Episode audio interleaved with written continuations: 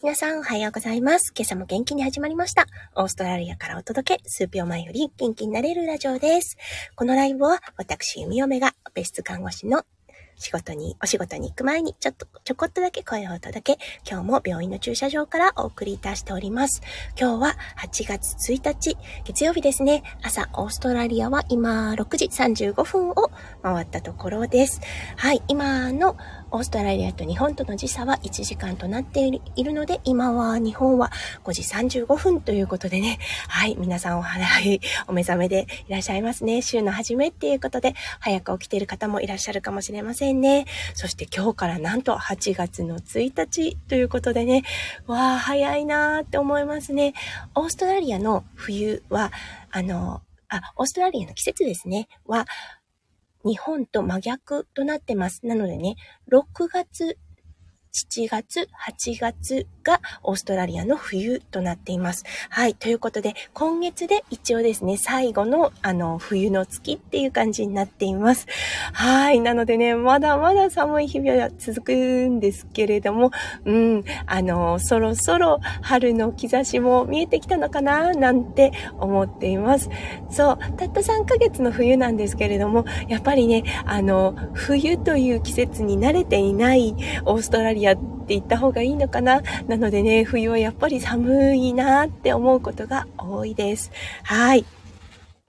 はい。そんな中ね、うん、あのー、ゆみよめの声を聞きに来てくださって、本当にありがとうございます。それでは今朝も元気に、ゆみよめライブスタートします。はい。今日はね、タイトルからもあるように、どうやって守られている手術、手術、は 言えてないですね。手術、手術、わあ、言えない。手術中の 安全。これ、結構難しいですよね。手術、手術っては言えるんですけど、手術中を言えた の安全管理というようなお話をさせていただきたいと思います。はい。えっ、ー、と、弓嫁のね、麻酔、弓嫁の専門看護は麻酔看護師なんですけれども、今日はね、どちらかというと機械出しの方のお話になると思います。はい。でもね、あの、どう、手術を控えてる方特にね、あの、どうやってね、手術中の安全ってこう守られているのかなって思うかもしれないので、今日はそちらの方をお話ししたいと思います。はい、手術中ですね。うん。あの、よくね、テレビ、日本はね、弓嫁、日本で看護師ではなかったので、あの、ちょっとよくわからないんですが、弓嫁のイメージは、あの、テレビで見ている、こう、なんだろう、あの、ガーゼとかを下にこう、ポンポンポンって置くようなイメージがあるんですね。はい。それを持って、あの、オーストラリアでオペ室看護師の仕事に就いた時、わあ、こんな風に患者さんの安全って守られてるんだって自分でもちょっと驚いたことがあったんですね。はい。あの、機械出しの方たちだったんですけれども、ペアを組んでいます。そう、もあの、2人から3人もしくは4人というようなね、大きな手術になると4人ぐらいのチームを組んで、はい、あの、手術に当たっています。はい。で、通常ですと2人なんですけれども、1人は出頭医のアシスタントという形でね、メスを出したりというような形になります。はい。そしてもう一人は、滅菌状態ではなくって、あの、そうですね、何か必要な道具があった場合に、その道具を取りに行く人、うん、スカウトと言われている人なんですけれども、スクラブが出頭医のアシスタントで、スカウトが、えっ、ー、と、外回りという感じの方たちですね。うん、これから以下はね、あのスク、ラブとスカウトという形で言わせていただきます。はい。このバディシステムだったんですが、うん、まずね、あの、うん、スポンジというかね、ガーゼの大きいもの、ガーゼの小さいものっていう感じで手術中使うのですが、はい、それの、えっ、ー、と、まずね、カウントをします。はい。だいたいね、5パックで1つになっているんですけれども、はい。5枚で1つですね。5, 5枚で1パックになっているんですが、はい、それをね、出すときに必ず、1、2、3、4、5と言って、あの、術中の、うんと、ほっぺの滅菌のテーブルに入れます。はい。これはね、もうあの、大抵5枚は入っているんですけれども、どうしてもね、やっぱり機械が、あの、ね、うんと、その、工場から来るものなので、まあ、なん1回だけは弓を見たことあります。4枚しか入ってなかったこと。はい。なのでね、なきにしもあらずというケースなので、まず最初に、あの、枚数の確認をします。そして、その、うんと、いろんな用具、道具が置いてあるところに置かれる形になります。はい。それを、まずレコードも取りますね。はい。そして、どんどんどんどん、あの、術中の中で、あの、出血があった場合は、場合は、このガーゼが、ガーゼの量が増えていきます。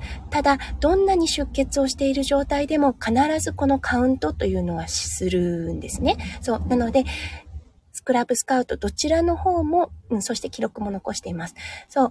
スクラブスカウトどちらの、えっ、ー、と、チームも今、この手術で何枚のガーゼが使われているかっていう記録が残っています。うん。そう。だから、あの、そしてですね、大きな手術であれば3回。うん。で、あの、そんなに大きくない手術であれば2回。そうですね。はじめと最後に必ずそのガーゼだったりね、あとハサミだったりとか、うん、ペアンとかね、よく聞くと思いますが、はい、そういうものをカウントします。あ、イーストさん、おはようございます。ありがとうございます。はじめましてですかね。はい。チャンネル紹介させてください。ここではざっくばらんにいろいろな方とお話しできればと思います。えっ、ー、と、空腹感は幸福感。瞑想、散歩、サイバーセキュリティ、プログラ、プログラミング、陰謀論付きです。ということで、ありがとうございます。はい。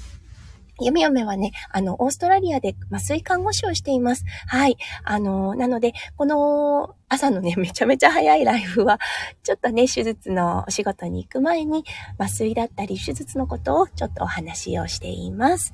はい。来てくださってありがとうございました。はい、それでは、あの、テーマの方に移、戻りましょうか。はい。ということでね、あの、必ずその、枚数の確認、えっ、ー、と、例えばペアンの数だったりとかを最初の手術前に確認して、手術後にも確認されます。はい。そしてね、昔あったのかな？もしかするとガーゼのね、あの、例えば大きなお腹の手術だったりするときに、うん、ガーゼが残ってしまった。その後、患者さんが何か知らないんだけど、お腹に痛みをすごい痛みを訴えて、それでね、別な手術で回復したところ、何かが残っていたっていうような、これはどうなのかな？もしかすると、あの、なんだろう、うーん、怒ってたことなのか、本当に起こったことなのか、起こっていないことなのか、ちょっとわからないんですが、はい、これ、こういうことって聞いたことあると思うんですね。これは、オーストラリアではね、うん、ほとんど、ほとんどないと思います。というのは、この、ね、あの、スクラブスカウトチームでね、行うカウント、はい、数の確認、そしてですね、もし、その、例えばね、あの、ガーゼが見当たらない、あれおかしいな、1枚足りないなっていう場合は、ガーゼにですね、あの、X 線に反応する素材を1本入れています。ガーゼの中にですね、黒い線だったり、緑の線だったりするんですが。はい。なので、うん、なのでね、あの、もしガーゼが見当たりなくって、どうしても探しても探しても見当たらなかった場合っていうのは、患者さんに同意を得た上で、X 線を施します。はい。そして、X 線を施した後ですね、あの、やっぱりこう、見えた場合は、あ、残っていたんだっていうことで、うん、あの、もう一度回復っていう形になります。ほとんどの場合は残っていないです。どちらかというと、その手術のメッキンドレープっていうんですけれども、そのドレープの間に隠れていたりだったりとか、うん、あのー、そういう形で紛れ込んでいるような状態になります。はい。そしてね、見つからなかった場合、これはね、もう完全に、あの、ミス、ミスというかね、記録に残るような形になります。もちろん、うちの、あのー、市長とかも、それに組み込まれている形になります。患者さんのね、ヒストリーもにも残るので、その後にね、もし、あの、体調不良を訴えた場合、もう一度、あの、X 線のスキャンだったりをして、はい、確認っていう形になります。うん、なのでね、あの、手術のもの、それはね、もちろん、あの、麻酔じゃないですね。それはもちろん、うん、針とかにおいてもそうです。術中で何本の針が使われたのか、そして最後のカウントの時に何本の針が戻っているのかっていうのをしっかり確認しています。うん。そういう、あの、そうですね、バディシステムを組んでいるから、患者さんの安全が守られているというような形となります。うん。そう。そうなのでね、あの、どんなに急いでいても、どんなに出血があっても、このカウントという作業、絶対に怠らないです。というのは、大きな手術になればなるほど、このカウントがとても重要になってきます。うん。ましてやね、あの、ちょっと出血が見られているという場合だと余計ですよね。おそらくお腹が、お腹だったりとか心臓が空いている状態なので、心臓が空いている、うんと胸が空いている状態ですね。そう。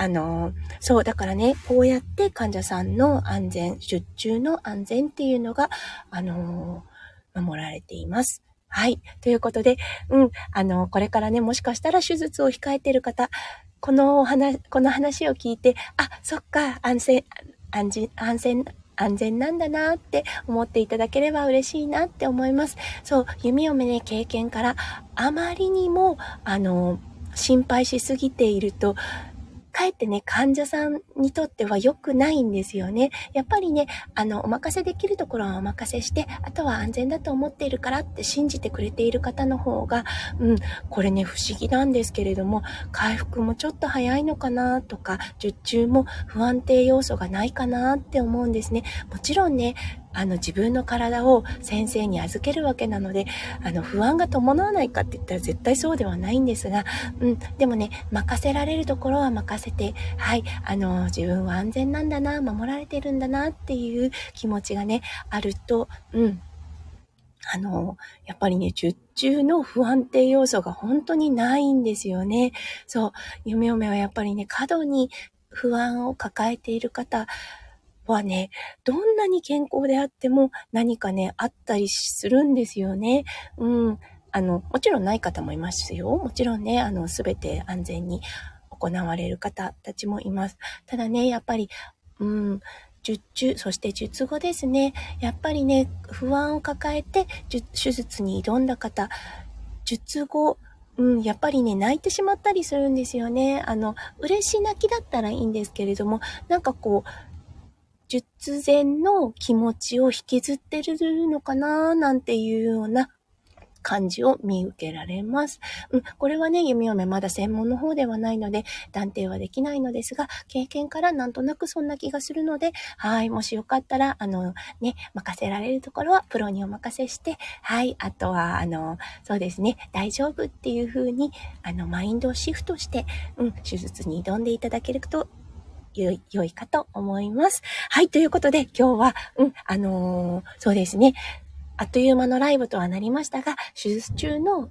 そう、安全管理、オーストラリアとはなりますが、どんな風に行っているのかなっていうようなお話をさせていただきました。